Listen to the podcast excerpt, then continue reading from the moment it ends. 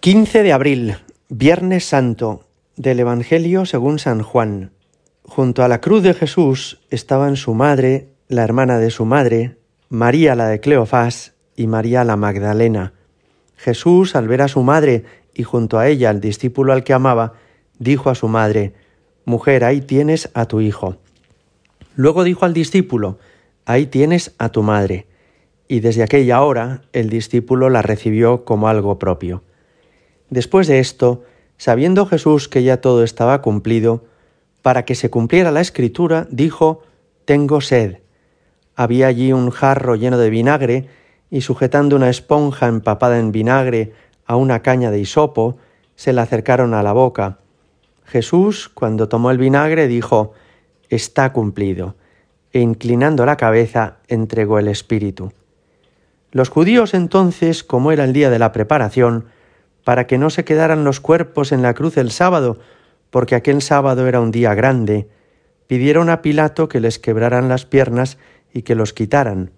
Fueron los soldados, le quebraron las piernas al primero y luego al otro que habían crucificado con él, pero al llegar a Jesús, viendo que ya había muerto, no le quebraron las piernas, sino que uno de los soldados, con la lanza, le traspasó el costado, y al punto salió sangre y agua.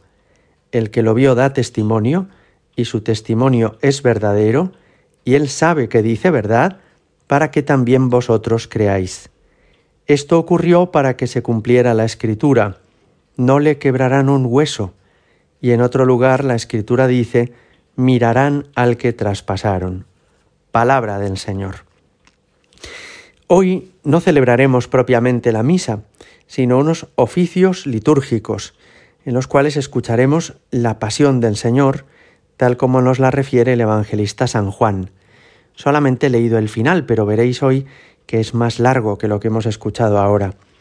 Vuelven a pasar ante nuestros ojos Judas el traidor, las negaciones de Pedro, apóstol bravucón pero frágil, los insidiosos Anás y Caifás, y volveremos también a ser testigos de la equidistancia cobarde de Pilatos, de esa muchedumbre fácilmente manipulable, de la crueldad de los soldados, del dolor de María y Juan, y por encima de todos, en lo alto del Calvario, volveremos a fijarnos en los oficios de hoy en Jesús.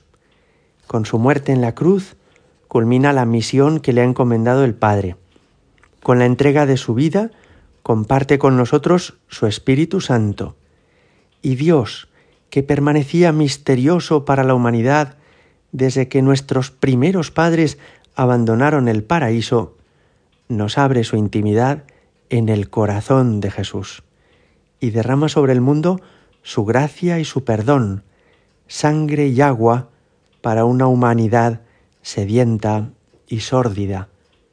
En el Calvario ocurre además un alumbramiento de Jesús, que es el nuevo Adán, y de María, que es la nueva Eva, nace la Iglesia, la nueva humanidad, la civilización del amor, que comienza su andadura en la historia.